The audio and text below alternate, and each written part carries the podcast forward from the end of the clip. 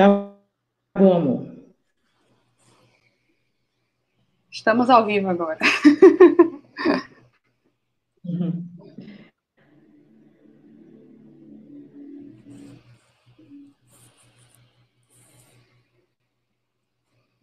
Deixa eu só. Tá conseguindo. Tá... Você percebe alguma interferência do, do vento do ventilador ou não, né? Não.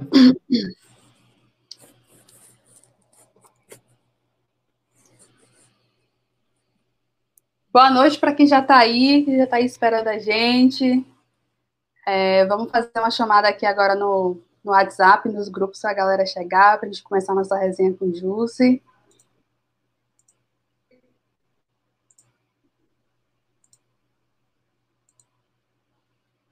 Olha também.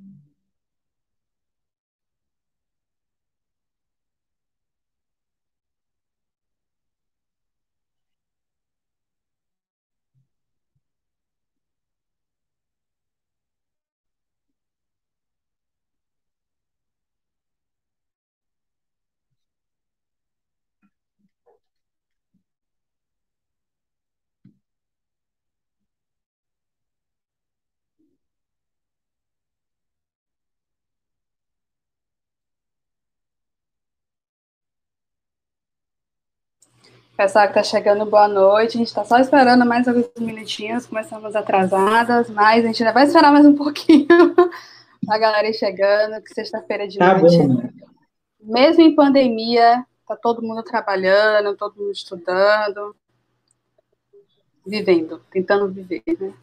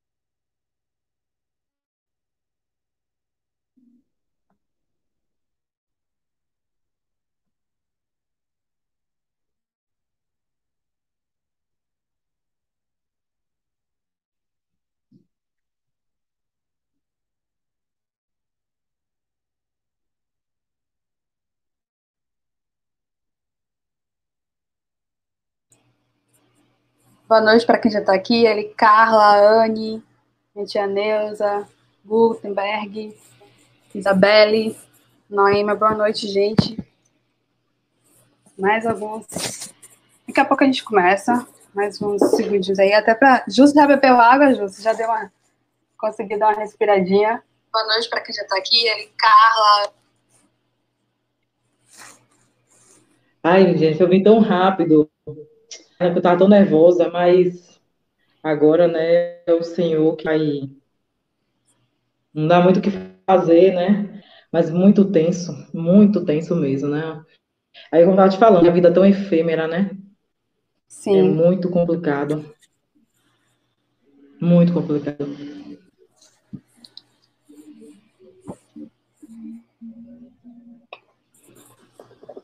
Então vamos, começar, vamos começar. Deixa eu dar logo aqui. Gente, bem-vindos, bem-vindas ao. Esse é o nono JG na Resenha, que é um quadro de conversas autobiográficas, de bate-papo com pessoas sobre diversos temas, temas que eu já comento na internet, mas que eu acho muito interessante trazer outras vozes para compartilhar com a gente as suas experiências e suas vivências.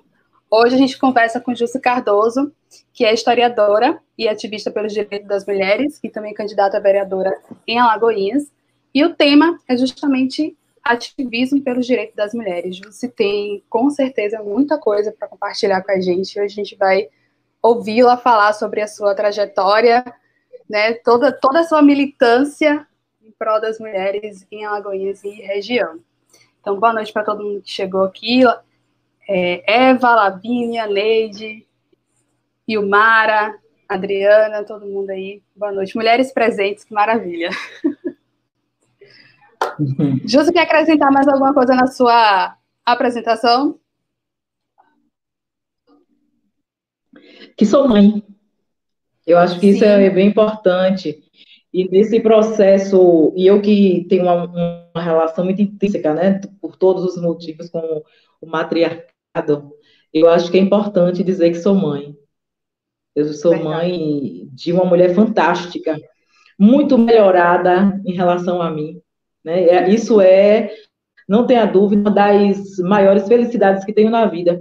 Enquanto mulher de luta mesmo, sabe? Olha, o, a, a, o resultado disso, que mais lhe contempla em relação ao que você esperava, não tenho dúvidas que é minha filha. Porque se eu já digo que minha mãe criou, é, de uma geração que criou mulheres como eu, que somos filhas, né, pés com asas, imagine Sim. a filha, sabe, Jennifer? Então, eu gosto sempre de fazer a referência. E é uma referência importante mesmo, acho maravilhoso que você tenha tocado na questão da maternidade, porque é, a gente pode também conversar dos mitos da maternidade, né? O quanto é, a sociedade acredita que a mulher, por ser mãe, vai ser sempre mãe. Mas você, como você falou, você é também mãe, mas tem várias outras identidades que é, passam né, pela sua trajetória e pela sua história. Então, com certeza, é uma referência forte e que deve ser mencionada sempre. E aí, Jússi, para a gente começar, né? A gente começa sempre do começo, como diz a história, né? E é, eu separei aqui para para a gente conversar. É, quando foi que você tomou consciência né, do seu papel enquanto mulher, enquanto mulher preta na sociedade? Jennifer, acho que é importante frisar o quanto para mim é especial esse bate-papo com você, esse diálogo com você. Porque num cenário que nós fomos muito ensinadas a rivalizar, eu gosto de fazer muito referência às mulheres que eu admiro, e você é uma delas. Eu acompanho o seu trabalho, sabe? Eu acho massa aquele vídeo que você fez da cobertura é, da marcha, né, territorial das mulheres. Acompanho as, sabe, é, o material que você compartilha, aqueles planos, por exemplo, eu sou louca para ter um plano daquele, né, todo organizado. eu acho que vou virar uma mulher muito organizada com aquele material que você compartilha. E eu acho que isso é importante dizer, é, de que como foi esse processo de consciência de gênero, de raça também, que me trouxe ao longo do tempo também essa, essa necessidade de me reconstruir, já que nós também somos fruto de uma sociedade machista patriarcal, né? Então a gente reproduz, não tem jeito, nós somos fruto disso. E aí, sobre quando eu tomo consciência em relação ao meu papel na luta, aí eu tenho que falar rapidamente, Jennifer, eu já contei isso muitas vezes, mas assim, para falar um pouco sobre mim, né? Eu sou de uma família matriarcal. Então, minha mãe de uma mãe solo que o pai abandonou, né? Então, não tenho nem meu, nem meu pai no registro. É, e essa é a minha história, porque hoje estamos vivendo, infelizmente, um momento muito complicado na nossa história, de, de, retorno do conservadorismo de forma muito forte, do estímulo, na verdade, né, ao conservadorismo de forma muito forte, que faz com que histórias como as minhas busquem ser demonizadas e tratadas como mimimi, porque é mais fácil fazer assim do que assumir os privilégios daqueles que fazem com que, na época que eu era criança, passar pelo que passei, e que isso esteja se perpetuando nas crianças pretas, nas favelas, nos bolsões de pobreza dessa cidade e do país, né? Então, como eu disse, eu sou de uma família de seis filhos, criada apenas por minha mãe, e minha mãe era lavadeira, né? E ela lavava roupa e trabalhava de empregada doméstica e nos criou assim. E eu comecei a trabalhar também muito cedo, comecei a trabalhar com oito anos. E era muita ausência mesmo de direitos e muita vulnerabilidade. Então, a gente morava em uma casa de taipa de chão batido, muita fome, passamos com todos os esforços que mãe fazia, mas infelizmente era outro momento da, da, do país, é, não, não tinha ainda nenhum tipo de, é, de ação voltada para o estímulo social, do social, como veio depois da lei do governo, a partir do governo Lula, foi antes disso, obviamente, que eu era criança. e aí, Jennifer, eu passei muito tempo sentindo raiva. Gosto de dizer isso porque às vezes eu encontro isso, sabe, nas escolas, quando eu vou dialogar com com crianças e adolescentes. Eu sentia muita raiva, uma raiva, sabe, que eu não conseguia explicar, era a raiva do mundo, raiva do meu pai, raiva, mágoa, porque eu queria fazer o curso de datilografia, né, no computador, datilografia e não tinha dinheiro, eu queria ter uma roupa nova na escola e não tinha dinheiro, essas questões todas. Até que eu encontro um mestre de capoeira, chamado Mestre Brito. E esse mestre, aí já é ali quase 12 anos, esse mestre, ele é pessoa, ele é, na verdade, né, que ainda bem está vivo, ele é uma pessoa muito culta, né? Assim, apesar de não ter a valorização, inclusive na cidade, do que ele é. Aquele cara é fantástico, ele é uma enciclopédia ambulante, ele é um poço de história, de oralidade, sabe? E ele foi, como ele sempre nas aulas de capoeira, então, ele intercalava as aulas, por exemplo, no dia de aula de canto, ele explicava o que é que aquele canto significava para os escravos, o que a capoeira significou na resistência da luta negra. Ele explicava do porquê que a capoeira tinha sido proibida em determinado momento no país, o que é que estava por trás disso, sobre esses rescaldos da escravidão, né, da pseudo é, é, liberdade de 88, e aí a abolição né, de 88. Tudo isso ele buscava discutir, discutir Zumbi, até porque o nome do grupo era Zumbi dos Palmares, ele tinha pintado assim, zumbi, cavão bem grande na, na, no quadro, na parede, para a gente se referenciar e aprender. E comecei a aprender, gente, primeiro que eu não era feia, como todo mundo dizia, não era burra, e não a única a sofrer. Que o que eu passava, muitas pessoas passavam, e tinha a ver com todo esse processo histórico da subalternização e escravização do povo negro. E a partir daí, ele tem uma frase que eu nunca esqueço, porque ele diz até hoje. Ele fez um post até no meu Facebook que eu chorei horrores. Que ele disse assim, que ele dizia uma frase, gente. Você tem que entender que você entra no sistema, mas não deixa o sistema entrar em você. E ele dizia isso justamente para eu dominar minha raiva. Eu não podia deixar que aquelas dores me transformassem naquilo que o sistema queria que eu me transformasse. Porque a leitura era, olha, filha solteira, as meninas vão dar para isso, os meninos vão dar para. Eu via isso de forma muito natural e comum o tempo todo, quando éramos pequenos. Então, foi nesse momento, Jennifer, que eu comecei a tomar consciência da luta. Porque nesse momento que eu começo a tomar consciência também de raça mesmo. E entender como é que isso é, é, é, interferia no meu viver e como eu poderia fazer a diferença, que era de forma coletiva. E ali eu comecei, então, a compreender isso, a me interessar também, a ler mais e a me posicionar. Então, se antes eu tinha muita vergonha de ser quem era, das coisas que diziam, do racismo que sofria, a partir do momento que o Mestre Brito entra na minha vida, ele acaba sendo uma referência de pai para mim, entendeu? De pai de proteção, mas também de, de, de norte, do ponto de vista educacional mesmo, porque minha mãe é maior, minha maior referência, não tenha dúvida sobre isso, mas minha mãe é analfabeta, coitada, ela não tem vontade de estudar. Minha mãe ficou órfã com quatro anos de idade e foi dada, né, para uma família depois disso, depois que a mãe dela morreu. Então, assim, é todo um contexto de vulnerabilidade, Jennifer, mas que é justamente nesse, nesse, nesse momento de tanta dificuldade que também tem esperança. Por isso que eu acredito tanto nessa oportunidade dos jovens, de oportunizar. A questão não é privilégio, é oportunidades. E, quem, e aí as pessoas às vezes me pegam como referencial, ah, mas você é isso, você acessou tal espaço, você é Justo Cardoso, um nome que tem algum tipo de visibilidade na cidade. Mas eu sou exceção, Jennifer. Eu quero que isso se torne regra. Que as pessoas, as meninas e os rapazes das comunidades entendam que eles podem acessar os espaços que querem. Porque hoje, apesar de toda essa consciência de raça, de gênero, de luz também, isso não me blinda do racismo. Entende? E foi essa consciência que me trouxe para a luta e para essa conscientização, como a gente trata, mas de forma gradual, né? Então, assim começou a minha a minha motivação e o meu amor de forma muito natural para as causas coletivas. E eu acredito muito no que diz é uma das grandes é, feministas e escritoras negras na atualidade, que é Joyce Bert, que ela diz que empoderar é um ato simbiótico. E o empoderamento do povo preto, em, em especial, e das mulheres, precisa ser um processo simbiótico. Então, eu não mudo sozinha. Ninguém muda sozinho. Ou a gente busca intervir, de fato, nessa estrutura, né?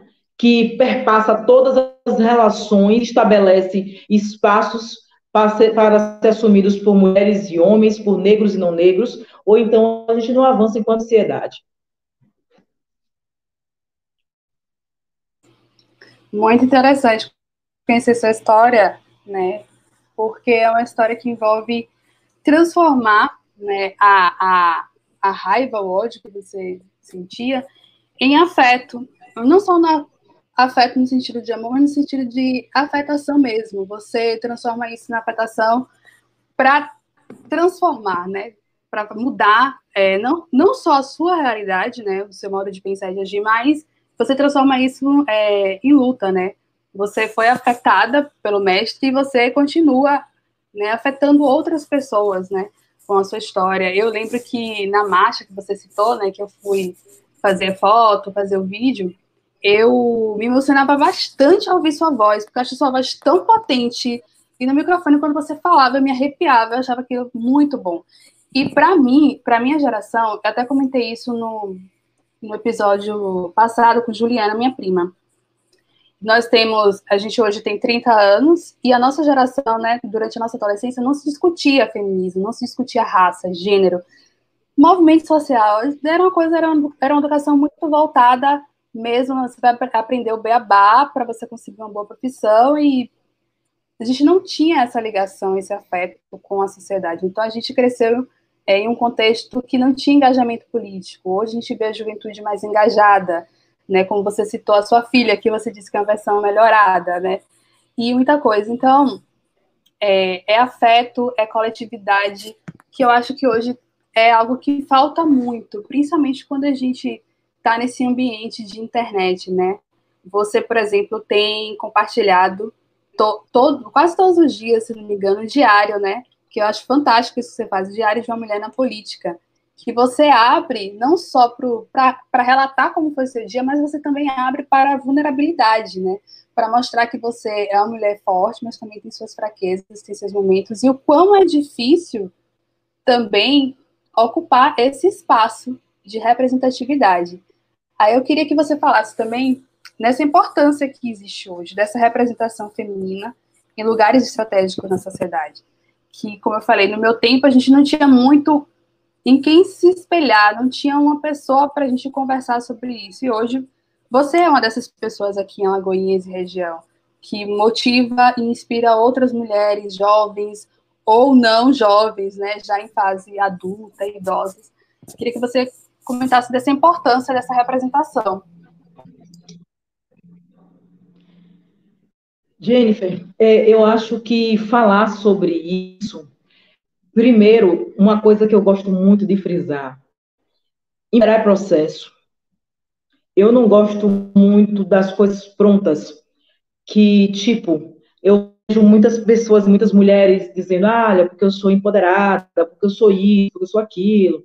E, e, e eu percebo uma uma cobrança que está muito atrelado ao patriarcado e que a gente reproduz sem perceber.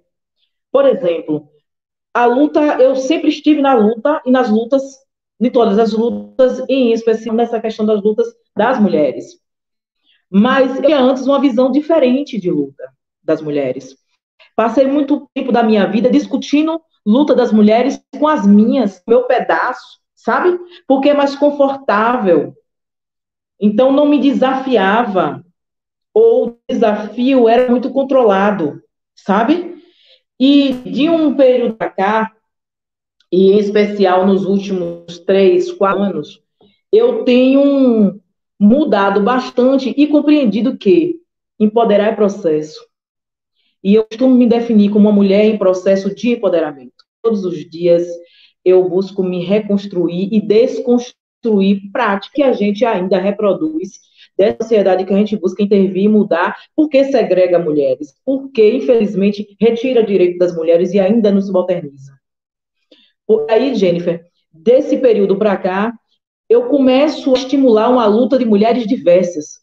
Por isso, inclusive, aquele coletivo que acabou não tendo né, a organicidade que eu pensava em ter, é porque, assim, eu sou uma mulher que faço a luta, mas que também que correr atrás do pão de cada dia, das contas da minha filha, de ajudar minha família.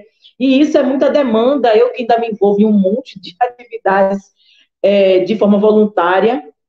Ah, infelizmente, você acaba não dando conta de tudo, já que algumas pessoas se colocam à posição para estar, mas nunca para organizar, para tocar, para chamar. Então, eu acredito na luta coletiva. Eu acredito que a luta das mulheres, de fato, é uma luta suprapartidária.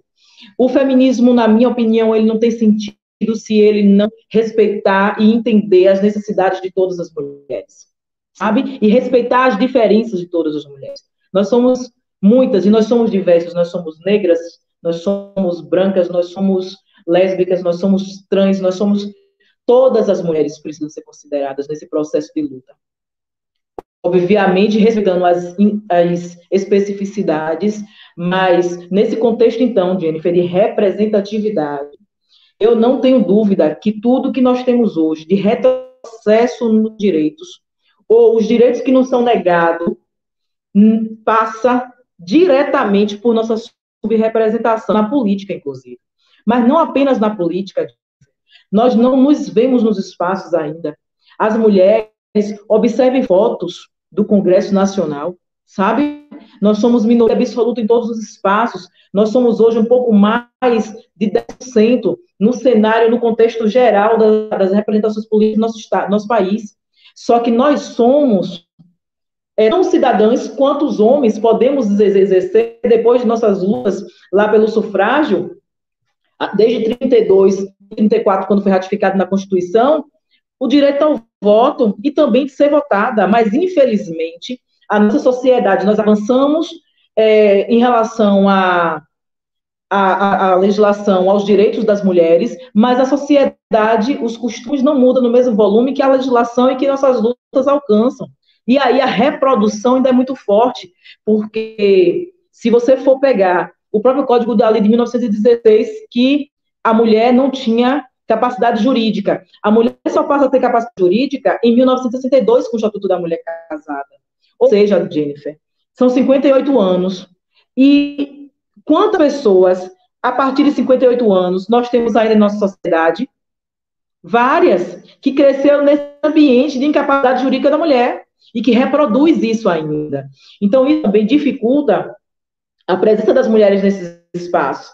Por que, eu estou fazendo o diário? Porque tem a ver com essa questão de representação que você coloca. Porque algumas pessoas querem me colocar em um lugar que, na verdade, não é muito legal. Como se eu fosse uma espécie de exemplo de mulher empoderada, forte, eu acho que mulher forte é aquela que não desiste, porque tem dia, de eu tô chorando, mas eu saio assim mesmo. Eu me recuso a, a desistir, sabe? Mas eu tô chorando.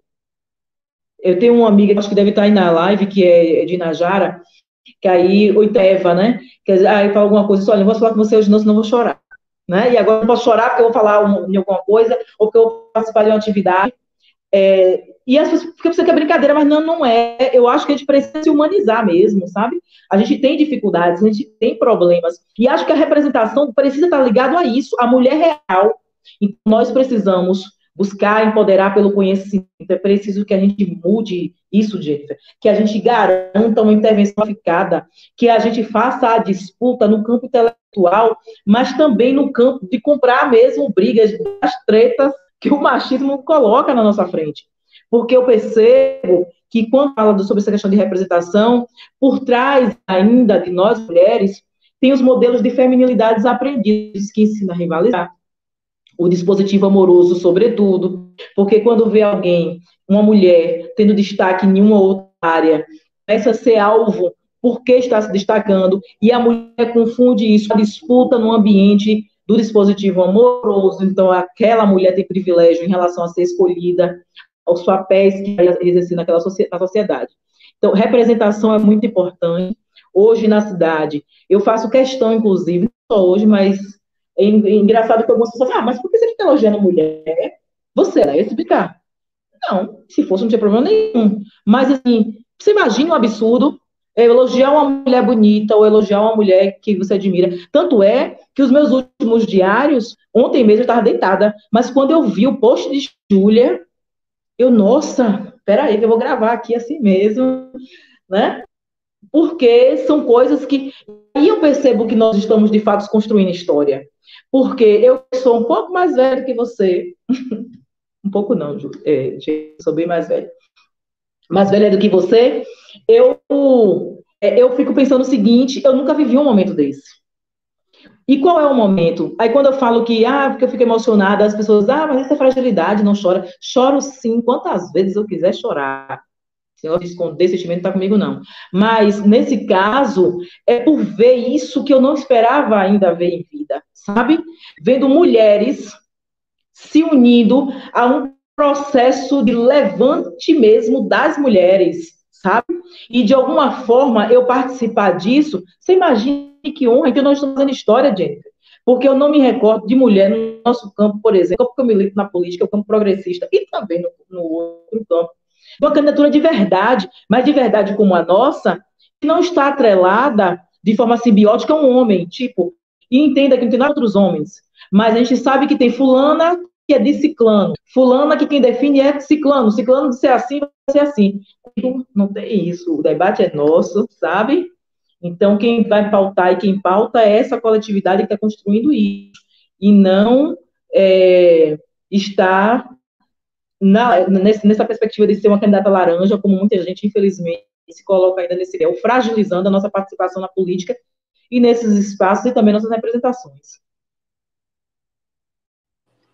Muito bom. Jussi, aproveitando que você tocou na questão de nada contra homens, né? É, eu queria que você falasse também de como que um homem pode contribuir com a luta, né, feminista, com os movimentos feministas. Para você, qual é o papel do homem nesse movimento, nessa cena? O primeiro papel do homem, na minha opinião, eu faço isso o tempo todo, falo isso o tempo todo, é o lugar de escuta. Porque eu vejo e aí é um debate que é caro, que as pessoas não gostam que façam, os nossos companheiros não gostam que seja feito, mas eu gosto de dizer. É, porque hoje a gente fala dos conservadores que nos atacam, sim, mas mulher sofre ataque de gente do campo progressista. Eu posso dizer, hoje eu sou mais alvo desse campo que eu militei minha vida toda quando questionam a minha capacidade do que do campo que eu combato, ideologicamente. E por que eu estou colocando isso, Jennifer?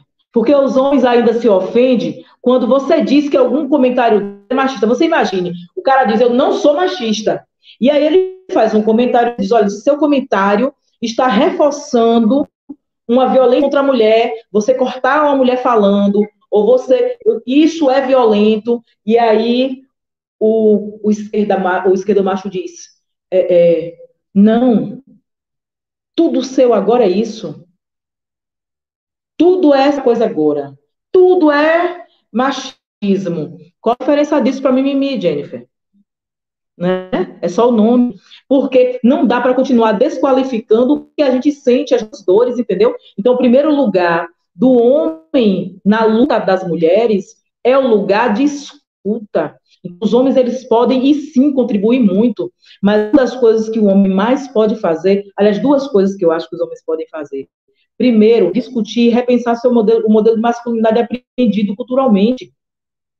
E, e, obviamente, Jennifer, cultura, para se intervir, é preciso pensar em educação. A educação é a forma que a gente muda a cultura. Mas nós estamos definindo esse processo educacional? Não. Quem define? Os homens. Entende? Porque eles são maioria absoluta nas representações e muda todas as legislações do nosso país. Então, não tem interesse nenhum de mudar, porque mudar é mudar também a perspectiva da relação de poder. Você muda essa correlação de forças. Uma vez que você amplia a participação das mulheres, você dera literalmente essas mulheres. Então, uma das coisas é essa: o homem precisa repensar esse modelo, que inclusive traz também um prejuízo para o homem, já que isso faz com que os homens é, tanto tenham que esconder sentimentos que hoje com que os homens sejam os campeões, né, infelizmente, sejam no topo das estatísticas de suicídio ou de câncer de, de, de próstata, por ter vergonha ainda por conta da masculinidade de buscar auxílio médico. Mas o homem lucra com o machismo também. Sabe por quê? Porque é muito fácil dizer, eu não apoio violência, por exemplo, contra a mulher, ou eu não gosto que façam isso ou aquilo com a mulher, ou eu apoio a ampliação da, da mulher, da participação da mulher na política, e o homem, no de WhatsApp dele, tá vendo lá postar foto de menina de 10 anos, de forma sensualizada, ele diz, olha, é uma criança, mas ele não chama a atenção da, do homem, do parceiro dele, sabe por quê? Porque existe o consenso entre eles, eles são corporativistas, e nós, infelizmente, precisamos avançar também nisso, você entende, Jennifer? Então, o homem, ele não questiona, ele se coloca ao lado do homem para proteger, mesmo o homem errado. A desculpa é sempre, olha, deve ter acontecido alguma coisa, ele não estava bem, estava deprimido, tinha bebido, ou seja, sempre há uma justificativa para a ação é, equivocada, errada ou agressora de, dos homens, porque os homens, é o que a doutora Valesca chama de silêncio né, na casa dos homens, que eles se protegem nesse silêncio que, que protege o erro entre eles, para que estejam bem entre eles sempre.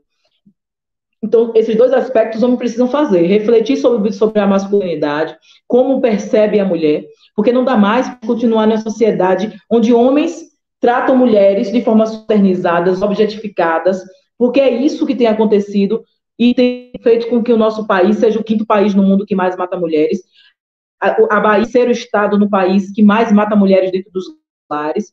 Há três dias, uma amiga minha foi morta, vítima de feminicídio, e o comentário nas redes é que ela era bonita, é que ela é blogueira. Isso é um absurdo. Ou em quem ela votou. Isso é um absurdo. Ela é uma vítima de violência. Não era marido, era ex. Ela era uma mulher que tinha medida protetiva de urgência e de afastamento do agressor. Então, nós mulheres precisamos também, Jennifer, isso também tem a ver com a luta das mulheres de fato real. Não importa se eu conheço você ou não, é uma questão de gênero. Eu não vou me somar para desqualificar a mulher, para justificar a mulheres. E aí, no, um dia antes, morreu uma moça daqui de Alagoinhas, orando.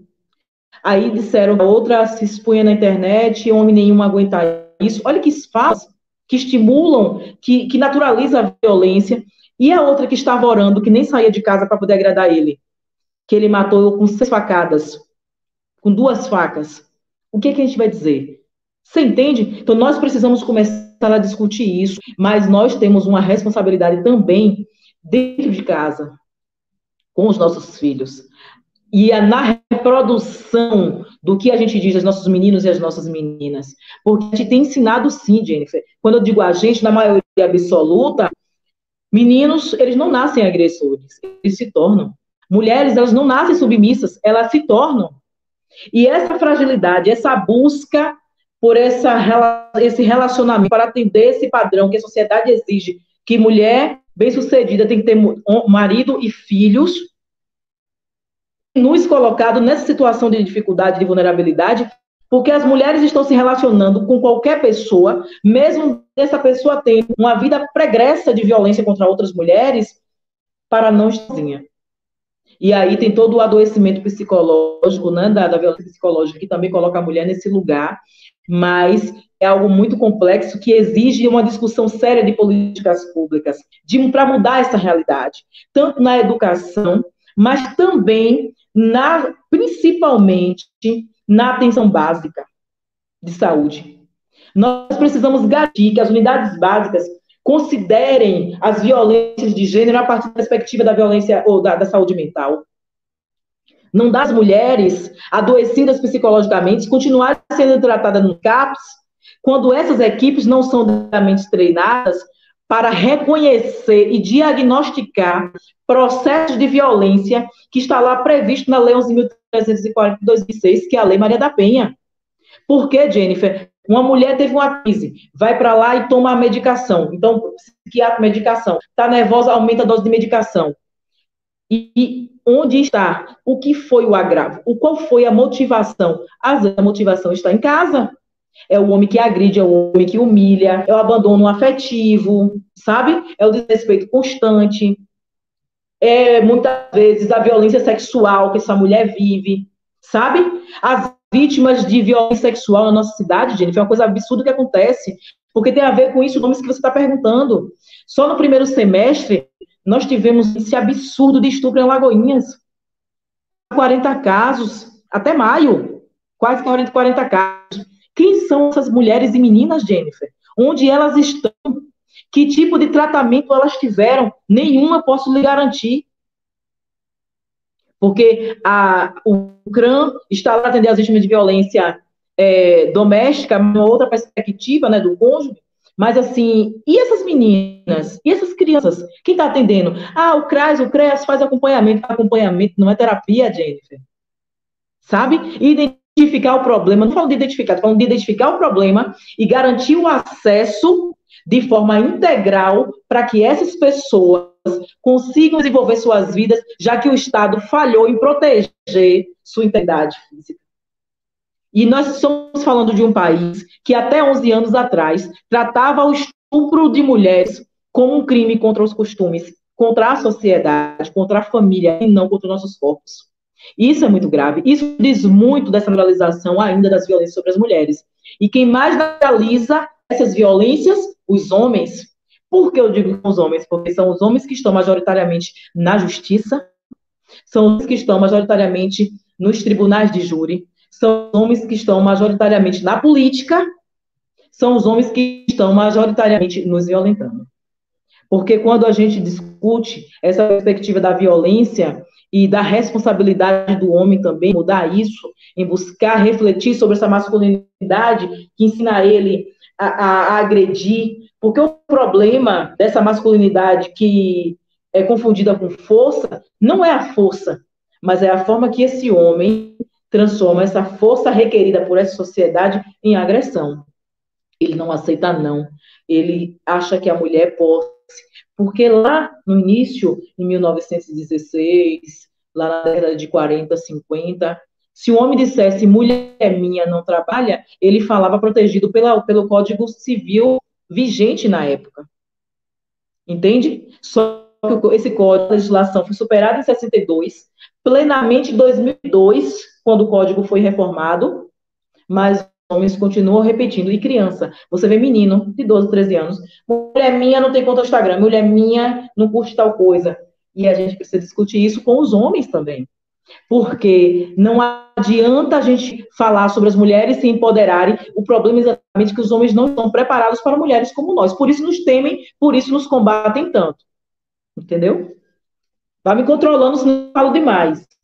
Mas a ideia é essa, é você falar. eu, só, eu só jogo, só lanço o tópico.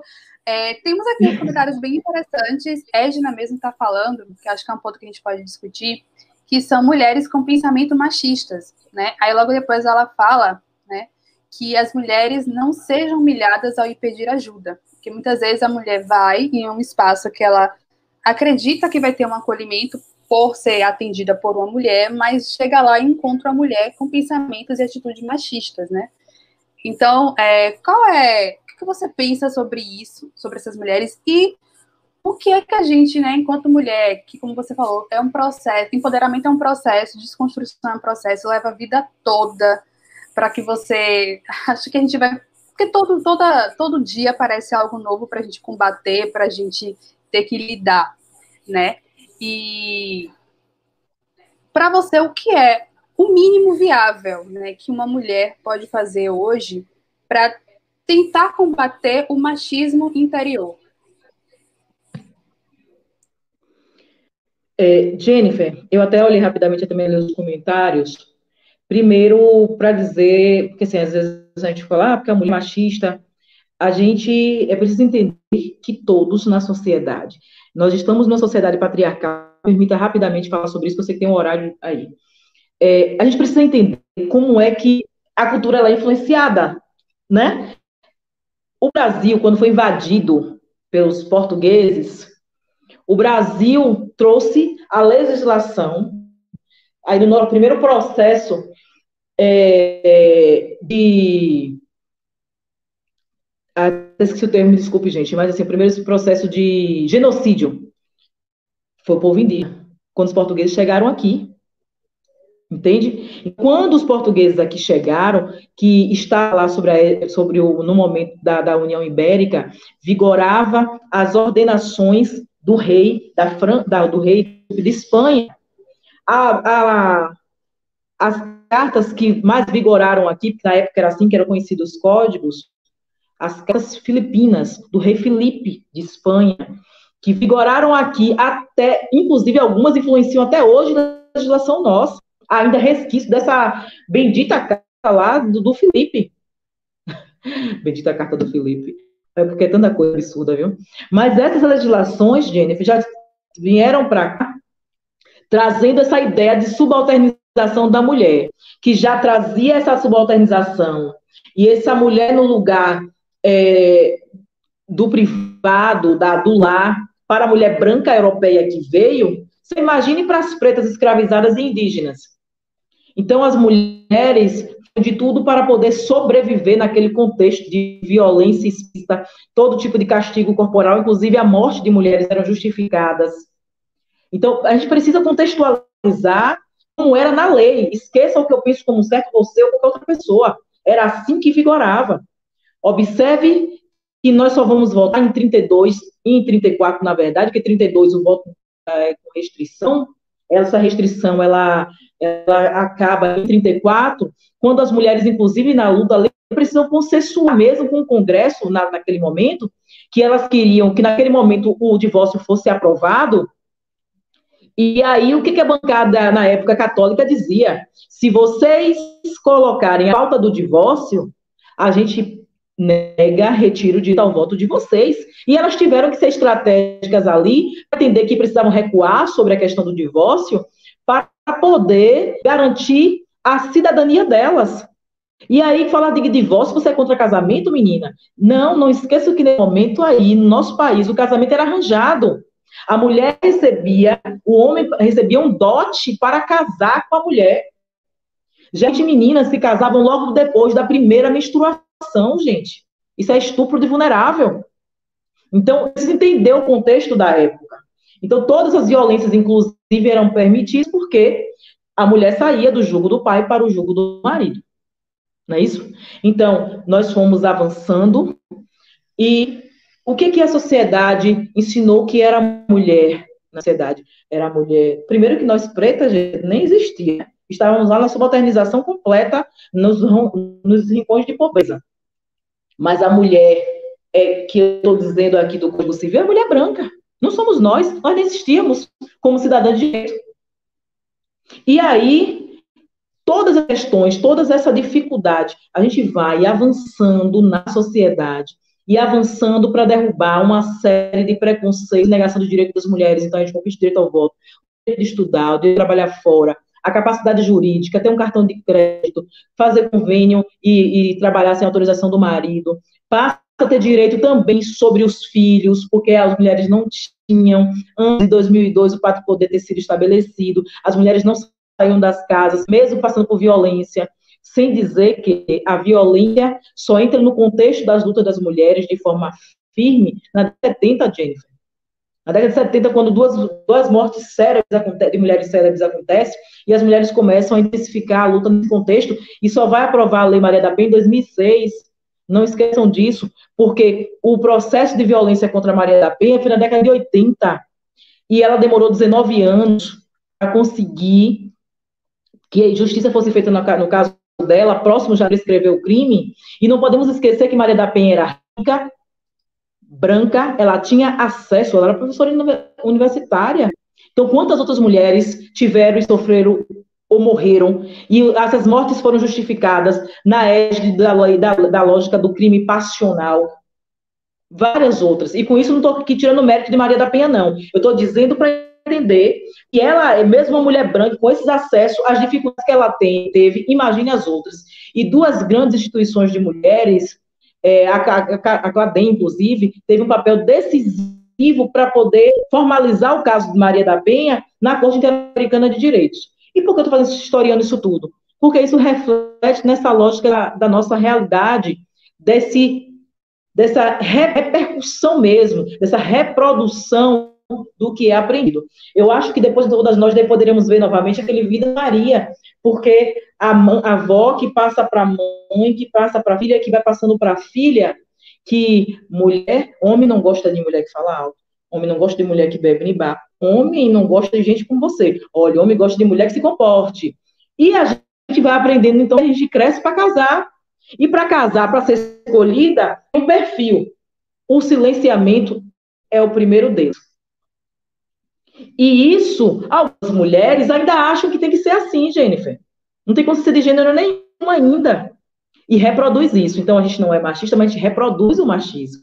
Porque nós somos todos fruto dessa sociedade que eu estarei aqui rapidamente, que, como eu disse, apesar das mudanças na legislação, essa mudança internamente, inclusive na nossa família, nos nossos mais velhos, não é minha mãe mesmo, reproduz muito isso. Olha, homem não é boneca, não é boneca para você eu nem lembro do ditado que manhã dizia. E olha que minha mãe é uma mulher assim à frente do tempo dela em muitas coisas, mas ela sempre questiona, por exemplo, a forma que eu falo com meu companheiro, que ele fala alguma coisa, tipo, ah, me dá um copo de água, eu vou pegar. Aí minha mãe, não fale assim com ele. O homem tem que tratar com jeito. Tanto é que hoje, observe, o homem trai a responsabilidade da mulher. Não fez direito, não tratou direito, alguma coisa você fez, deixou de fazer. Aí a mulher é, engorda, Traiu porque a pessoa também tá feia, tá largada, tá não sei o quê. Observe que é absurdo. Então, toda a responsabilidade é jogada e colocada carga nessa mulher que é adoecedor. Então, nós reproduzimos muito isso, mas nós estamos nessa prateleira disputando umas com as outras. Como é que eu acho que a gente pode mudar isso, Jennifer? É refletindo sobre o nosso fazer diário. Refletindo. Quando você senta em uma mesa para falar de mulheres, ou de, de Rafaela, que foi assassinada porque era bonita e postava a foto porque era linda. Você está reforçando esse machismo e a violência não apenas contra a Rafaela mas contra todas nós. Porque em um dado momento a violência daquele homem vai se virar contra você. Porque isso é um processo, infelizmente, que nós precisamos dar um corte. E aí as mulheres precisam compreender que é preciso encontrar unidade na diversidade. Nós somos diversos, nós somos muitas, mas nós precisamos encontrar, entender que nós demandas iguais. Essa é uma demanda igual para todas as mulheres. A discriminação que as mulheres de gênero sofrem por conta do gênero, sabe? Não importa se ela é preta, preta ou branca, se ela é rica ou pobre. Agora, uma outra coisa que precisa ter entre a gente para que isso de fato seja verdadeiro é entender as interseccionalidades. Nós somos a maioria da população, nós somos, nós as mulheres negras, a maioria dessa população de mulheres. E nós sofremos com machismo e com racismo. Não dá para uma mulher branca negar essa dor, que é única, esse lugar de fala nosso, Jennifer. Quando eu chego, primeiro chega a minha cor, para depois chegar quem eu sou, minha competência. Já tive várias vezes minha presença, inicialmente, em evento que eu era palestrante barrada, porque não tinha mais vaga, quando a palestrante era eu, mas ninguém imaginava que a palestrante era uma preta. Então, tudo isso É preciso discutir, e isso está no bojo, a gente mudar, enquanto, na perspectiva mesmo de ser mais parceiras umas das outras. É ajudar menos, sem julgar, sabe, as outras. Entendendo que cada uma tem um processo. Que eu gostaria que algumas não tivessem as posturas que têm, mas elas têm. Então, o que eu posso fazer? Mudar mesmo. Me reconduzindo para um processo interno de construção e desconstrução. Então, a gente não vai avançar, minha amiga, porque discutir política pública, e aí não tem a ver com campanha minha, de, nenhuma, de ninguém, não. Para as mulheres entenderem. Alguém disse, olha, ela vai para um atendimento, ela é revitimizada. Sabe por que ela é revitimizada? Porque não temos a efetivação nem da Lei Maria da Penha, nem das outras leis protetivas. Porque para efetivar política pública, a gente precisa de orçamento público. E não existe orçamento público para essas políticas. As nossas políticas em todos os entes governamentais hoje, Estado, município e União, é para inglês ver, não é real. Não há orçamento previsto, além da execução de convênios federais na ordem do SUAS e da saúde. E a gente precisa para além disso, para que quando a gente vá num espaço desse, inclusive, a gente tenha o conhecimento necessário que faça com que a gente entenda que a gente pode argumentar e não aceitar essa revitimização, seja de homem ou de mulher, e que existe um espaço de denúncia, que é o Ministério Público, o guardião da, do funcionamento desses equipamentos. E aí, desconhecer, inclusive, a lei, as mulheres acabam aceitando essa vitimização, o espaço da reclamação, e é esse espaço que não é meu, Jennifer. Eu, eu busco conhecer para intervir, sabe? Então, ah, não pode, não pode por quê? Ah, porque não pode é, registrar queixa, não tem. Tem sim, está lá na lei. Registre. Ah, porque o juiz, você é juiz? Não. Então, deixa o juiz lá dizer isso, porque lá vou usar outro argumento. Então, é direito das mulheres, e quando nós percebemos que somos nós que estamos votando nos machistas, somos nós que estamos votando nos agressores, e a gente está querendo, como é que eu voto em um homem que bate em mulher? Eu quero que esse homem fortaleça a rede de proteção de mulher. Você acha que ele vai fortalecer algo para ele mesmo? São todos homens que batem em mulher? Não, não estou isso. Mas nós, mulheres, que estamos reclamando, que não acreditamos mais na política, nós estamos o tempo todo reforçando isso. Então, a ausência desses direitos passa por essa dificuldade nossa de nos unir. Por isso que eu acho revolucionário esse momento, e acho que já saio vencedora nesse processo, quando eu vejo tanta gente boa, gente que eu nem conheço pessoalmente, e que está aí junto, somando, tentando discutir, debater a inserção da mulher em uma cidade que só teve, desde a sua emancipação, sete mulheres vereadoras. Gente, a mente de historiador é um negócio brilhante, né? Vocês viram e ouviram que aula nós tivemos aqui sobre feminismo, oh. contexto histórico do feminismo. Pelo amor de Deus, gente, arrasou demais. muito bom, muito bom. É, lembrando que quem está acompanhando a gente pode fazer pergunta, tá, gente? Quem tiver alguma pergunta para fazer para a Jússi, por favor, faça. Esse momento aqui é nosso, aproveitem. É, Jússi, eu queria que você também comentasse um pouquinho das implicações que existem, né? Para ao se fazer essa escolha de ser uma voz ativa em prol das mulheres, né, na cidade de Alagoinhas e também né, em, na região. Quais são as implicações? Eu vou ser muito honesta com você. É um processo doloroso, Jennifer. É um processo doloroso. Às vezes, eu me pergunto, ou digo, ai, ah, vou fazer nada disso, porque assim, você vira alvo de tudo, porque primeiro, ainda mais no meu caso, sou mulher negra, então é a preta raivosa, é, então é questionado a forma que eu falo, a forma que eu me posiciono, eu falo gesticulando, o fato de grandona, e aí, grandona até parece que eu tenho dois metros, né? Assim, uma altura maior do que a média das mulheres brasileiras. E, é, tipo, a neguinha, aí eu também sou bem debochada, né? Eu, gente, a negona, pelo menos, né? É o tamanho da mulher. Mas isso é violento, Jennifer, porque eu faço, em especial, enfrentamento nessa questão que diz respeito à efetivação da Lei 11.340, a gente faz críticas a, a, instituições extremamente machistas e corporativistas, como as polícias, as forças de segurança pública. Então, a gente discute em um, um âmbito, em uma Câmara, você dizer para um delegado que, é que não atende corretamente porque você recebeu denúncia. Quantas pessoas têm coragem de fazer isso? Porque eu escuto muito desaforo, eu escuto muita coisa, mas digo, né, respeito as pessoas, mas eu exijo respeito de volta. Mas o que é que me permite fazer isso? aquilo que eu te falo, moderar é pelo conhecimento. Então, quando alguém questiona algo, é, eu busco conhecer o que eu estou fazendo. Não faço. Na dúvida, eu não vou. Literalmente, não. E aí, é, isso traz um, pre, um preço, porque começa a rivalidade ser utilizada. Mulheres como eu, dificilmente as mulheres, os homens fazem um contraponto direto.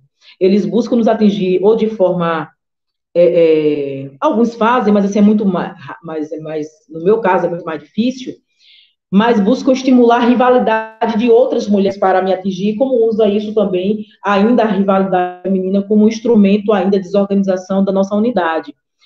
E isso é muito adoecedor, porque você, ah, você só quer aparecer, você gosta de se aparecer, você acha que sabe falar melhor do que ninguém, não sei falar melhor do que ninguém, não sei nada, gente. Eu faço o que eu faço, então eu quero que várias mulheres se levantem. Eu sempre digo isso. Então, quando eu elogio o seu trabalho, quando eu divulgo o seu trabalho, quando, quando posso, quando eu falo de você, é que eu quero que as mulheres vejam em você uma referência. Eu não quero protagonismo de lugar nenhum. Eu vou passar, Jennifer, estou cansada, inclusive, e eu vou passar. Eu quero que essa juventude venha, que as outras mulheres se levantem, que elas entendam que elas não precisam amar umas às outras como melhores amigas para se apoiar. Então, eu não vou me somar em lugar nenhum para desconstruir mulheres, ainda que essas mulheres mereçam. E às vezes dá vontade de falar um monte de coisa mas eu fico, vem sororidade, volta, entra de novo. Porque é difícil, porque tem mulher que tem uma postura muito ruim. Mas se eu me junto aos homens para fazer isso, acabo enfraquecendo não aquela mulher, mas todo o processo de luta que a gente está colocando aqui que é necessário fazer. Você entende? Naquilo, obviamente, que é comum a todas, as relações são assimétricas na sociedade em relação a nós e os homens, e a gente precisa entender que diminuir essa assimetria de gênero que nos subalterniza e que nos violenta, é melhor eu abrir mão aqui da, da, da, questão da mulher do que me aliar ao patriarcado e ao machismo. Entende? Então, isso é muito adoecedor. Isso eu ainda sinto muita falta de apoio. Às vezes, eu estou tão desanimada. Aí tem uma pessoa aí na live que tem uma coisa interessante, que é Eva Carmo ela foi, eu, inclusive, hoje, quando aconteceu isso lá do acidente do rapaz, eu desesperada, a primeira vez que eu liguei foi ela, eu, ai, Eva, me ajuda aqui, para ela, que é da cidade da pessoa que morreu, né, infelizmente. É, porque às vezes ela me manda mensagem, tipo assim, ela veio numa live, ela acha que estou com a cara não muito boa, né, ela, e aí tá bem, daí eu, ah, olha, não, tô mal, ah, tô não sei o quê. Ou às vezes eu vou para eventos em, em faculdades ou outro qualquer espaço, e aí eu desconcentro na fala, e eu, uma vez eu disse, olha, por que que... Aí a pessoa falou, por que, que você tá assim? Eu disse, nossa, tô tão arrasada, eu tomei um corno. E aí a pessoa falou assim, nossa, tomou um corno, como assim? Você foi doida? e isso não vai fazer, ninguém vai sofrer, não, gente. Você, é, né? Você foi uma pessoa desleal com você. Ah, você falou isso, você vai se expor. Eu me expor? Quem se expõe é ele. Quem se expõe é ele. Não sou eu que estou me expondo. Eu não vou me responsabilidade de coisas que não fui eu que fiz. Entendeu? A responsabilidade não está falando sobre isso aqui chorando e me acabando. Porque eu não vou me, me, me adoecer, sabe? Para poder garantir que essas pessoas tenham um lugar de conforto. Não dá, Jennifer. Então, acho que passa por isso. E, e esse, inclusive, o diário com isso mesmo. Porque, assim, agora mesmo, eu cheguei correndo, eu tô toda suada, não tomei banho. Aí tem uns pratos ali para lavar. E olha que minha filha ajuda muito aqui mas eu tenho que fazer umas coisas. Sabe? Esse papo é uma coisa muito interessante para mim, muito importante, porque eu admiro muito você, mas eu queria até ter me preparado mais, sabe? Para estar tá mais tranquila, para ter um aproveitamento, um rendimento melhor. Mas estou aqui cansada, os olhos, vocês devem estar tá vendo minha cara, sabe? E isso é a mulher real na luta. Eu não posso. Eu dormi o quê? Duas horas? Tenho dormido duas, três horas no máximo, porque sou eu que produzo meu conteúdo para a campanha. Sou eu que coloco lá, eu planejo as coisas, outras atividades. Tenho alguns familiares com problemas graves de saúde, que também eu acompanho, as coisas em casa, minha filha, e tem as questões de mulheres que não tem a ver com política, tem a ver com a luta de vida minha, sabe? Aí as mulheres, as mulheres me procuram o dia todo, Jennifer, para trazer demandas que de alguma forma eu procuro ajudar como posso. Eu, infelizmente, não tenho estrutura necessária para ajudar, mas pelo menos com orientação ou pelo menos com a escuta, eu tenho que fazer isso, você entende? E isso não dá tempo de dormir agora, né, esses. E, e isso, isso é mulher real. Isso também tem a ver com sacrifícios que a gente não coloca na ponta do lápis. E aí a gente fica ouvindo no discurso que as mulheres não querem estar nesses espaços. Na verdade, esse espaço é adoecedor, é violento com as mulheres. A gente precisa, então, assumir fragilidades e que nós não somos super mulheres para que a gente possa continuar firme na luta. E, Jennifer, se ao longo desses 40 anos eu estou feliz, independente do resultado dessa eleição. Porque, como eu te disse, eu nunca vi tantas mulheres diferentes se unindo em torno de uma questão de mulher como agora. Gente que eu nem conheço, Jennifer. Que eu nem quem é, sabe? E aí uma pessoa me mandou um print de uma discussão que estava tendo em um grupo sobre mim. E, e aí uma pessoa conhecida minha disse, olha, suas amigas estão aqui discutindo por sua causa. Aí eu disse, quais amigas? Fiquei curiosa, né? Ela mandou as fotos e eu disse, não conhecia nem pela foto nem os números. E elas lá, sabe, discutindo, não, porque Jussi isso, nossa, parecendo que eu era. E é isso que eu acredito. É uma pegar na mão da outra, é uma discutir mesmo pela outra, mas discutir não falando no sentido de brigar, mas discutir, de disputar esse espaço, que a gente vê os homens jogando na nossa cara todos os dias, que a gente não se une, que a gente não vota na gente, que a gente isso, que desfaz, sabe? é, que esse blá blá blá sobre feminismo, sobre machismo, sobre violência não leva para lugar nenhum. Eu escuto isso de diretores eleitos, sabe? Eu que ganho porque eu tenho dinheiro, você não tem dinheiro. Você é gente boa, mas você não tem dinheiro. Esse tipo de desconstrução que a gente tem feito, independente de ganhar, eu acho que já estamos aqui todas nós. Eu acho que a Lagoinhas não será mais a mesma depois desse processo de levantamento de tantas mulheres. Concordo. Jussi, é, a Jusce, de 12 anos lá, de 12 anos, imaginava que um dia ia chegar aqui nesse momento, sendo candidata vereadora, envolvida com a política. Você acha, em algum momento passou por, por sua cabeça, lá na juventude, um dia eu vou chegar nesse momento, eu vou fazer acontecer, vou ser ouvida? Nunca. Nunca, nunca, nunca. Até porque eu te disse, com 12 anos, e aí, Jennifer, é por isso que a gente não pode julgar realidades que a gente não vive. E eu tenho dito, as redes sociais é um instrumento de luta muito importante, porque deu a gente visibilidades que antes só as mulheres brancas e que tinham acessos econômicos podiam. Aí você diz, ah, mas você está na luta agora. Não, agora eu tenho visibilidade, alguma visibilidade, obviamente, que eu não sou famosa, alguma visibilidade por causa da internet que democratizou esse espaço. É tanto que eu digo, olha, quem não quer ouvir o que eu falo, ah, você brinca, você faça. Não, escute, não veja, mas o perfil é meu, bota o que quiser. Então, quando eu conto minha história, alguns dizem, lá vem ela com vitimismo. Vitimismo não, é minha história. Então, como diz Bia Ferreira, não, não coloca a culpa em mim para esconder o seu racismo. Eu não vou dizer que tive outra trajetória se eu tive essa. Eu não gostaria de ter, Jennifer. Eu queria ter uma vida como todo mundo, que da minha época, das casas que eu trabalhei. Eu comecei a trabalhar em casa de família com oito anos de idade. Então, eu passei por muita humilhação, de violência sexual, a humilhações terríveis, de restos, sabe? De ser tratada como bicho, de comer o resto das, dos pratos, do que tinha nos pratos da mesa, comer lá no canto, em um banco ou sentado no chão, porque preto não sabia comer de garfo nem na mesa. E isso não estou falando para. Porque isso é uma história que, se eu colocar lá no Facebook, ou você juntar uma série de mulheres, elas vão reproduzir exatamente isso que eu falo para você, entendeu? E sempre foi isso. Então, você é feia, porque existe também, né, você com 12 anos está começando a, poxa, aquela coisa ali do, né, do menininho bonitinho, mas nunca esqueça uma coisa que marcou, eu tinha uma amiga, tinha não, tenho, é a minha mais antiga amiga, que é Rose, nós começamos a estudar juntas em Meire, lá no, no Prezinho, lá no Centro Social Urbano, e Rose andava muito comigo, e um rapaz que eu achava lindo, ele disse que queria namorar, a meu irmão queria namorar com a irmã dele. Eu fiquei empolgadíssima, disse, nossa, ele que eu acho lindo quer namorar comigo. E aí meu irmão foi apresentar ele, né? E ele disse, não, não é esse tribo não, é a outra.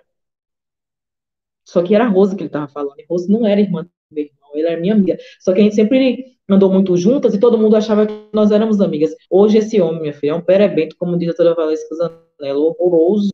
Quando ele passa, me olha assim, ô oh, Jennifer, você não tem noção eu piso de salto alto. Eu fico olhando assim para ele, se mandou. Nem acredito que um dia eu fui interessada por tu. Mas, assim, como isso muda? Porque, assim, eu era que me achava feia, não podia arrumar meu cabelo. Então, como usava só roupas usadas, então aquela calça coronha, a blusa do igual que era uma blusa antiga que tinha bolso, o escudo era um bolso. Então, ia pegando o escudo de um ano e colando nas bolsas, nos bolsos das blusas, e você via aquelas meninas arrumadinhas, e queria também ser arrumadinha, queria um creme, queria um desodorante, um perfume melhor, você não podia ter, mesmo trabalhando, entendeu, Jennifer? Então, essa é a realidade, Jennifer. Porque trabalhar para comer, literalmente. Então, eu não tinha nunca, nunca, porque eu acreditei muito nisso, de que eu era tudo isso, de que eu era feia, de que meu corpo. Eu tenho. É, na verdade, isso é muito da estética da mulher negra, né? A mulher negra tem uma. É, da genética, aliás, desculpe. Eu tenho, por exemplo, eu sempre tive pernas maiores, olho acabada, né, gata? Eu, mas assim, mas mesmo assim, eu, eu acima do peso, aí assim, as minhas pernas são dividida, aquela coisa toda. E isso, de alguma forma, sempre chamava atenção também quando eu era menor. Eu lembro que em algumas casas que eu trabalhei, as mulheres diziam isso. Que amarrar os meus seios, porque os homens não, delas não iam ver o, é, menina com seios daquele jeito. Só que eu não tinha nem sutiã, Jennifer. Eu usava roupa usada que elas mesmas davam. Como é que eu tinha sutiã? Isso é inacessível para mim, querida. Entendeu? Eu sempre gostei de ler, como eu disse um dia desse, e eu lia o, o lixo, o que eles jogavam fora. Na URBS, que eu trabalhei muitos anos na URBS, é, final de ano, as pessoas vão se desfazer né, de um monte de coisa, colocava na frente assim, e eu já descia cedo para pegar, que era, tinha livros, revista em quadrinho, que eu era apaixonada. É, e eu fui me habituando a isso. Então, como é que eu imaginar que a criança, com essa vulnerabilidade toda, acessaria esses espaços?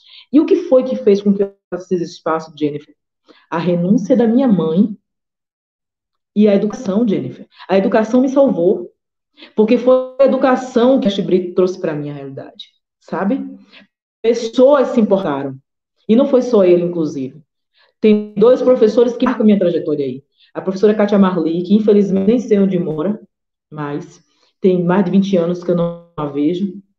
E o professor Fagundes, que eu nem sei também se mora em Alagoinhas mais, que era um professor conhecido aqui de física, ele tinha um fusquinha. Então, eu tenho livros que eles me deram até hoje, então eles me deram aula extra. Eu não sei nem se eles lembram de mim, mas ajudaram minha vida, Jennifer, porque da minha família só eu tenho nível superior em universidade pública, porque eles me ajudaram, porque eu fiz curso técnico, na época ainda que era o um antigo ensino, é, ensino médio, não era ensino médio ainda, né, era segundo grau, então não tinha o conteúdo vestibular para passar no vestibular da UNEB, foram eles que me ajudaram, entende? Então, pessoas se importaram. O que mostra que a gente precisa se importar mesmo, a gente precisa participar. E, e, e não deveria ter sido difícil para mim, sabe? Nem para outras meninas, a maioria da minha época, que não tem também ensino superior, como na minha família. E o, o ruim, e por que, que eu me incomodo novo hoje, Jennifer, é para que meninas não reproduzam isso, que não passem agora, no século XXI, o que eu passei há 40 anos atrás. Não dá. Então, a minha filha, o meu maior, a minha maior felicidade é justamente minha filha viver um outro texto. Por isso que eu sou Jússi Cardoso, porque o Cardoso faz referência à minha mãe. Eu sou Jússi de Sicília, então não sou Jússi de ninguém, de homem nenhum. Não porque eu não tenho amor, carinho, seja lá, seja lá que homem for, ou meu companheiro, pai, seja lá o que for. Mas porque foi manhã, ela renunciou ser quem ela poderia ser para que eu pudesse estar aqui hoje, entendeu, Jennifer? Porque ela poderia ter estudado, ela poderia ter reconstruído a vida dela. E ela não fez nada disso para poder apostar na gente. Que ela mesma analfabeta, ela dizia, estude, botava para estudar, nem sabia corrigir se a tarefa estava certa ou não. Mas ela dizia que era a forma que tinha de ter uma vida diferente da dela. Até hoje ela fica falando isso para minha para minha sobrinha, entendeu? E é isso, minha amiga. Muito bom. A gente, tem, a gente tem uma. Não se preocupe, aqui é para falar mesmo. É, temos uma pergunta aqui de Carla. Ela quer saber como você está vendo, dentro da corrida eleitoral, a caça de mulheres para completar a legenda partidária, só para cumprir uma determinação da legislação eleitoral. Eu acho uma vergonha, Carla. Uma vergonha para os homens e em especial os homens que estão nos partidos progressistas e de esquerda, porque nos laranja nesses partidos também. Isso é uma vergonha, porque mostra que é só discurso quando diz que fomenta a participação das mulheres na política. Na verdade, as mulheres estão, infelizmente, para organizar as atividades de campanha. Nas atividades maiores, ou elas são submissas, ou elas são ousadas não são ouvidas. E existe uma coisa que é nossa, porque nós estamos, para não desagradar o pedido do homem, aceitando esse tipo de coisa no século XXI. Sabe? Isso é também pavoroso. Mostra o quanto a gente precisa avançar no nossos diálogos, na organização, nesse tipo de debate que estamos fazendo aqui, nos diálogos em comunidades, terreiros, igrejas, faculdades, escolas, mas como a gente precisa intervir na educação, porque assim a gente vai intervir na cultura, que as mulheres vão entender que, inclusive, como passou a crime essa questão da candidatura laranja, é, elas vão ficar sozinhas se der algum pepino jurídico. Assim como estão, estão aquelas que fundamentaram a lei a criminalização das candidaturas laranja. Então, o PSL abandonou e elas estão hoje com as vidas extremamente é, acabadas, porque elas precisam devolver o dinheiro que foi usado ilicitamente em nome delas, que elas não utilizaram e que elas precisam retornar aquele dinheiro. Então, assim, mas infelizmente a gente precisa é, é, mulheres, mas não basta ser mulher para me representar e representar as outras. É preciso ser mulher comprometida com o instrumento, com, a transformação dessa sociedade, que veja a política dessa forma, e não como um, um cabide de emprego, não como um trampolim para estar ou para ganhar valor, para computar mais recurso nenhum possível a deputados federais e estaduais. É preciso ser mulher comprometida com um projeto mesmo de transformação dessa sociedade, pensando em todas, e não apenas daquelas que estão tá ali no seu convívio. E aí eu acho criminoso pavor. Eu nunca aceitei, nunca participei. E eu fico com muita pena quando eu vejo mulheres ainda se permitindo passar por esse tipo de coisa em pleno século XXI, com tanto avanço que a gente tem tido. Certo. Jússi, para a gente já ir finalizando, mas quem tiver pergunta pode mandar. Você falou muito sobre a questão né, da importância da educação, da leitura, do acesso ao conhecimento eu queria que você indicasse leituras, educadores, pessoas, personalidades, produtos culturais que te inspiram, né, que te ajudaram nessa formação de conhecimento crítico, para que a gente também, né, comece as nossas leituras, os nossos estudos. Olha, obviamente que, que a leitura me influenciou muito, Jennifer, mas às vezes algumas amigas minhas não gostam que eu digo isso, mas eu digo isso, mas é muito real. É, a academia, ela é muito importante, obviamente, mas a academia da vida nada muda. Então, a, a, minha luta, por isso que eu digo que eu sou de verdade, porque a minha luta está nessa simbiose da realidade de vida. Então, às vezes eu, eu vejo alguns debates em algumas mesas fictícios, sabe, Jennifer? Eu não posso discutir com uma comunidade que não tem o que comer, que as mulheres têm dois, três, três filhos de estupro, sabe? É, eu vou lá discutir que, que o tráfico diz que ela não pode nem denunciar, que são eles que terminam as regras. Eu vou discutir Lei Maria da Penha lá, da forma que eu discuto na universidade. Não dá, não chega. Porque lá, a, a, uma menina de 12 anos, ela acha que vai morar com um homem se ele apresentar uma capacidade dela fazer três refeições no dia. Você entende? Essa realidade ainda é real. A gente está discutindo isso aqui, mas para as comunidades quilombolas, elas querem essa telefonia para ligar para o 190 numa emergência. E elas não têm essa telefonia móvel. Sabe? Elas querem estudar, mas elas usam transporte escolar, porque não tem como pagar um transporte 30 quilômetros todos os dias, vendendo na beiju na feira, ganhando 100 reais por semana. Então, não é uma questão de querer, né? É uma questão de oportunizar. E quem precisa oportunizar para diminuir essas relações assimétricas é o Estado de Direito. Então, sobre essas indicações. Na minha infância, Jennifer, eu sempre li muito. Agora, eu era, de fato, Jennifer, a louca da leitura, viu? A louca. Lia tudo. Rótulo, eu, recorte de jornal. Porque eu tinha um sonho, Jennifer, de escrever um livro. Que eu fui abortando, mas eu sempre quis ter um livro, porque eu achava lindo. Aí eu ganhei uma coleção olha de Agatha aí, Olha aí, aí me apaixonou. Olha aí o rascunho. Aí me apaixonei por Agatha Christie. Diário. E sabe, eu me apaixonei por Agatha Christie. E eu comecei a, a, ler desesperadamente. Aí eu li Os Caravelhos do Diabo. Aí o Cortiço. Aí depois que eu li o Cortiço, eu entendi que aquilo tinha tanta ligação, sabe, comigo. Parecia, apesar da realidade ser do Rio de Janeiro, mas assim, trazia para essa vulnerabilidade que a gente também passava, né, do Cortiço. E aí eu li quase tudo de José de Alencar. Aí depois eu fui entendendo quais eram os, os escritores, é, o que eles, quais eram as que eles é, é, é, defendiam, quase, até os que eu gosto, na verdade, eram escravistas, coisas assim, né? E aí, mas eu sempre li muito, li muito, e lia muito, lia. Mas hoje, uma leitura que é, eu indicaria eu acho que todo mundo de Jamila, sabe? Uma outra pessoa que eu acho que todo mundo precisa ler e acompanhar é Joyce Bert. Joyce, ela é fantástica. A gente precisa conhecer escritoras negras, sabe? A gente precisa. É... Eu li um livro, As Margens do Piedra, eu sentei e chorei. Eu até falei um pouco sobre esse livro, porque eu ler três vezes para entender porque de Paulo Coelho, naquela escrita, na intelectualidade de Paulo Coelho, a escola pública não lhe dá isso, mesmo com muita vivência na leitura. E então eu sempre li muito Jennifer. Eu acho que essas duas indicações em especial é muito importante, mas eu queria deixar uma leitura que eu acho que é muito importante também. Leiam a Lei 11.340, mas não leiam o resumo, não. Conheçam o que diz artigos conheçam as mudanças e a custa de retalho, inclusive, tá querendo, que estão querendo fazer na Lei Maria da Penha para fragilizá-la. Mais de 250 projetos de lei querendo modificar a Lei Maria da Penha. Desses projetos, quase todos são de quem? De homens.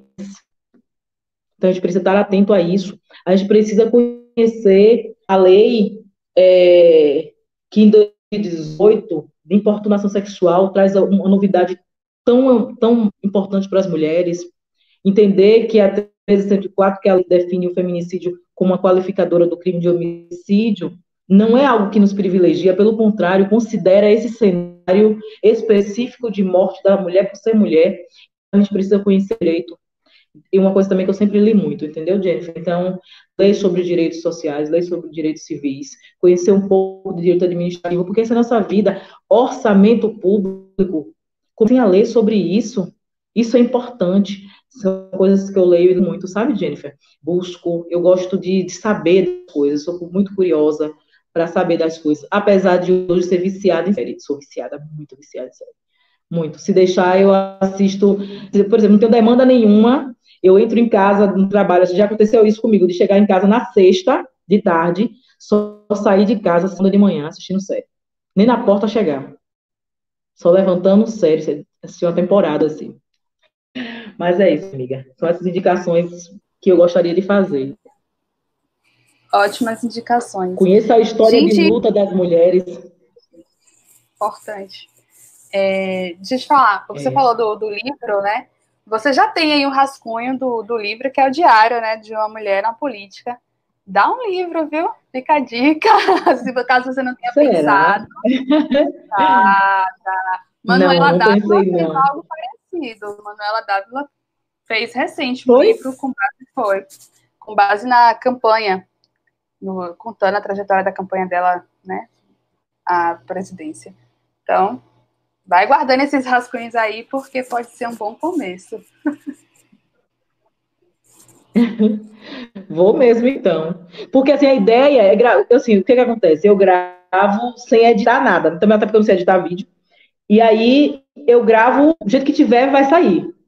O que eu escrevo, eu não reescrevo nem corrijo. Eu já faço no celular e posto, que é muito o que eu penso mesmo, Tino. E... Porque a ideia é colocar a realidade nua e crua, né? E, às vezes e eu sei que isso incomoda muita gente, sabe? Tanto que eu não imaginava que as pessoas estivessem acompanhando. Mas, mas eu vou colocar, porque eu não vou ouvir nunca mais um homem dizendo, nem evento de esquerda, quando pega uma mulher para ser cota na mesa, um homem, 20 homens botam uma mulher, que as mulheres não estão lá porque Não querem. Porque se o que eles têm em comum desses modelos de, de ser forte de luta, passo pelo que passo, imagine outras mulheres que não têm é, a mesma capacidade de, de, de aguentar essas porradas que eu aguento. E aí, Jennifer, e aí tem algo que tem a ver com a minha vida, com essa construção de vida. Eu vi tanta coisa ruim na minha vida, tanta coisa feia, que eu não é pouca coisa que me faz correr, sabe? Qualquer cara feia que me bota para correr. Então, não gosto de ser desafiada, sabe? Porque o desafio me leva a querer fazer, a me dedicar mais. Então, eu digo todo dia, eu sou literalmente uma sobrevivente do caos, sabe? Eu sou como um bambu, envergo, mas não quebro. E quando eu digo isso, não é na arrogância de que eu sou invencível, não. É de que eu sei qual é o meu lugar na resistência. Nunca foi fácil, não vai ser agora que vai ser. É difícil, tem dia que eu tô retada, tem dia que eu tô triste, mas não tenha dúvida, querida. Triste ou zangada, eu vou levantar e vou fazer, porque eu não vou dar esse gostinho de me colocarem para tocada, para correr, espaço que é nosso. Não vou me colocar para correr, como fizeram com tantas outras mulheres sabe? Ganharam porque eles usam os mesmos modos grandes, a violência, a desconstrução, sabe? E bota todas nós para correr. Não vou correr, gente, vou ficar aqui. E aí eles que aguentem, que lutem. Literalmente, gata, que lutem, porque eu vou dizer, viu? É. Eles lutem, porque a gente está aqui, é muita coisa, né, para chegar até aqui sabe, um sobrevivente mesmo. Eu sou sobrevivente do caos. E a gente, a gente mesmo com, com, dor, a gente segue chorando, engole o choro e sai. Hoje, é, eu fiquei pensando se eu ia conseguir fazer esse programa, né, com você, porque, como eu te disse, eu acabei acompanhando um acidente muito grave, e isso me deixou muito reflexiva. Volta e meia eu fico pensando, poxa, sabe? Se tivesse chegado um pouquinho antes, se tivesse conseguido o socorro antes. E, e, e é isso essa capacidade que eu tenho muito desde pequena, porque está, mesmo em frangalhos por dentro, mas me posicionando, sabe? Porque eu não queria ir para aquelas casas trabalhar, mas eu ia porque eu precisava, sabe, Jennifer? Então eu não comia o resto, eu ficava com fome, para a escola fome. Era a minha forma de resistir, burra, obviamente, mas assim, né? Era uma forma de resistir, sabe? Eu. É, você observa que eu tenho manchas aqui no rosto né? Eu trabalhei muitos anos de, de agente de endemias e eu estava muito exposto ao sol. E também eu trabalhei capinando o quintal, né, com manhinha, assim, para troca de comida mesmo, não é nada. E na infância, adolescência. E aí algumas pessoas olham para mim e dizem, ah, você deveria fazer um tratamento, não sei o quê. Eu até queria tirar essas manchas meio que me incomoda, mas não é prioridade minha vida, sabe? Prioridade é minha família ter o básico. Então, essas manchas diz quem eu sou, é minha trajetória. Então, você acha que é meia dúzia de, de gente que não aceita nossa presença nesses espaços que vai colocar a gente para correr? Vai nada. Eles que vão se acostumando lá. Vai ter preta, vai ter mulher sim. Fazendo a disputa com eles. Vai sim. Jussiade, ela está aqui concordando, dizendo que esse diário tem tudo para se transformar em um livro excepcional. Já lançou a hashtag aqui, ó, vira livro diário. muito bom. Muito bom. Jussi, muito obrigada. Assim, muito obrigada mesmo. Adorei conversar com você.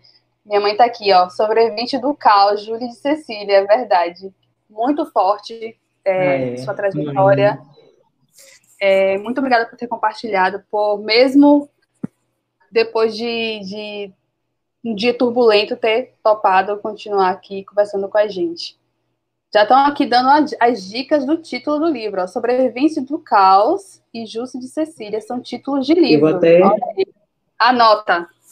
Já querem, gente, é, vamos. Até já aqui. Adorei, muito bom. Muito obrigada. Tem mais alguma coisa que você queira falar, Jussi? Na verdade, só quero agradecer, Jennifer. Eu quero que é, eu quero que você entenda a força é, que você traz para mulheres como eu quando você se mostra solidária, sabe? E, e, isso é importante, porque às vezes somos nós que não conseguimos amparar as outras, sabe, amiga? Então, quando você quando, ah, besteira, gravar um vídeo porque Júlia fez um post. Não, não é besteira. É porque eles ainda nem perceberam que a gente está mudando, sabe? Eles nem perceberam. Então, assim, quando você define uma pessoa que eu admiro tanto, de uma qualidade tão grande, é, acha que a Júcia de Sicília, sabe? Sou alguém que posso me somar para fortalecer a luta. Você entende o que é isso? Isso é revolução, Jennifer. É isso que vai fazer com que a gente mude esse negócio que está aí, porque é muito complicado, sabe? Quando eu vejo meninas, às vezes. A gente as tinha filhas, as amigas de minha filha. É, sabe, as, aí uma amiga de minha filha me disse o seguinte: que elas, desde pequenas, convivem comigo e elas têm uma referência, né? E os pais, assim, alguns deles bolsonaristas, mas a referência é, é comigo. Até há uma crítica por conta disso, né? E eu nunca fiz nenhum tipo de patrulhamento nelas. Elas que gostam, né? E aí ela me disse o seguinte, ela, tia, eu acho que esse meu relacionamento não vai durar essa eleição. Porque é, é, o, o, namorado é, é conservador, né? E ela defende, assim, sabe? Como se eu fosse, sabe? Aí eu tenho umas afilhadas, menina, olha, é uma coisa assim. Ai, minha amiga, maravilhosa, porque não é fácil. E quando eu vejo minha mãe doente, sabe, Jennifer? Porque minha mãe tá bem doentinha. E naquele dia da live que ela quis falar, que eu não queria que ela falasse para não estar tá se emocionando. E ela tá já naquele processo de esquecer, né, as coisas do Alzheimer e tal. Que ela tá no início, mas aí minha filha falou assim: "Minha mãe, deixa minha avó falar porque não sabe, né? Mas eu não queria que ela se emocionasse, eu também. E aí, manhã falando assim, eu fiquei pensando nisso, sabe, Jennifer? No que a senhora fez, sabe? Sem nada, com nada. Chegou em Alagoinha sem nada. Grávida de mim, sem ter para onde ir, sem ter onde ficar. Foragida, literalmente, sabe? Porque meu avô não aceitava a gravidez dela e queria matar ela, porque era alcoólatra. E ela me teve literalmente trabalhando na fazenda de é, na Maraú, né, que era uma empresa que trabalhava no plantio de maracujá. Então, diziam que a gente não ia ser nada, diziam que não seríamos nada nunca. E onde é que eu estou, Jennifer, aqui com você na resenha, entende? Outras mulheres me mandando mensagem, que pessoas que eu nem sei quem são, Jennifer, que às vezes eu tô mal e assim, sabe? E me levanta completamente, porque não é fácil não, minha amiga. Amanhã dessas meninas a gente faz xerox, mas a gente vai pra rua falar da campanha. Aí um amigo meu falou assim, ah, mas não pode, não é justo isso. Você... Eu disse, rapaz, a gente conviveu tanto pouco, com nada. Então eu quero que você saiba a importância que você tem na vida de mulheres como eu. E eu quero que você entenda isso, que isso não é discurso, isso não é confete. Eu, inclusive, sou criticada, né, porque eu sou muito dura, muito verdadeira, e não sou uma pessoa muito de carinhos, porque minha vida me, sabe, me embruteceu. Mas assim, então, as coisas que eu falo, não é que não é que eu sou que ninguém, mas é que é muito verdadeiro o que eu estou dizendo aqui. Eu quero que você entenda a importância que você tem para mim nesse processo. Sabe? O que é uma menina como você? E quando eu digo menina, não é te diminuindo, mas é com a qualidade que você tem, com, sabe? Acreditar em mim. É porque acreditar no trabalho que a mãe fez, entendeu, Jennifer? E ela é analfabeta, ela não sabe fazer o nome dela, sabe? Não sabe fazer o nome dela. Então, assim, obrigado, minha amiga. É isso que eu quero concluir para dizer que a gente está fazendo revolução na cidade e todo, toda transformação, toda virada, né? de época na história não é fácil, não vai ser fácil. É, passo por tantas coisas, assim, também na minha vida pessoal, como tantas outras mulheres passam. Mas o bonito é isso. Uma menina me mandou mensagem, Jennifer, para fechar mesmo, né? Essa semana, ela falou assim: Minha mãe vota na senhora. Aí eu achei que era fake, com a criança. Aí eu pedi para senhora, não aceitou. Aí depois ela. E era verdade, entendeu? A mãe, a família dela toda se ofereceram para ajudar, assim, só que eu nem conheço eles, Jennifer. Nem conheço elas, e a menina fala de mim como se me conhecesse, sabe? Então a gente precisa é, aproveitar isso para várias outras comprometidas levantarem que pelo menos sirva para isso, sabe? Que na próxima eleição não tenha tantas candidatas laranjas, tenha candidatas reais que entendam a necessidade de participar e cobrar e desistir. Outro lugar, outro mundo que é possível. Então, obrigado, minha amiga, muito obrigada, porque senão eu vou ficar aqui choramingando. Ai, eu é que agradeço, Justina. E eu tô chorando. Né? Hoje é, de, é disso é dessa transformação, é dessa possibilidade toda, sabe? É dessa possibilidade toda que é muito surreal. É muito surreal. Porque do lugar é. que eu venho, isso é muito surreal. Verdade. Muito obrigada de novo, mais uma vez. É, agradecer a todo mundo que ficou aqui acompanhando com a gente, que chorou junto com a gente, né? Quem diria que no final a gente ia estar tá chorando aqui, mas faz parte, é, como, como a Gina Jara bem falou aqui, chorar é sinônimo de força, eu também acho. Então, Jussi, muito obrigada. Estamos juntas, estamos juntas. E qualquer coisa, você sabe que é só me procurar. Beijo, gente. Boa noite. Obrigada, Jussi. E até Beijo. mais. Obrigada também. Até.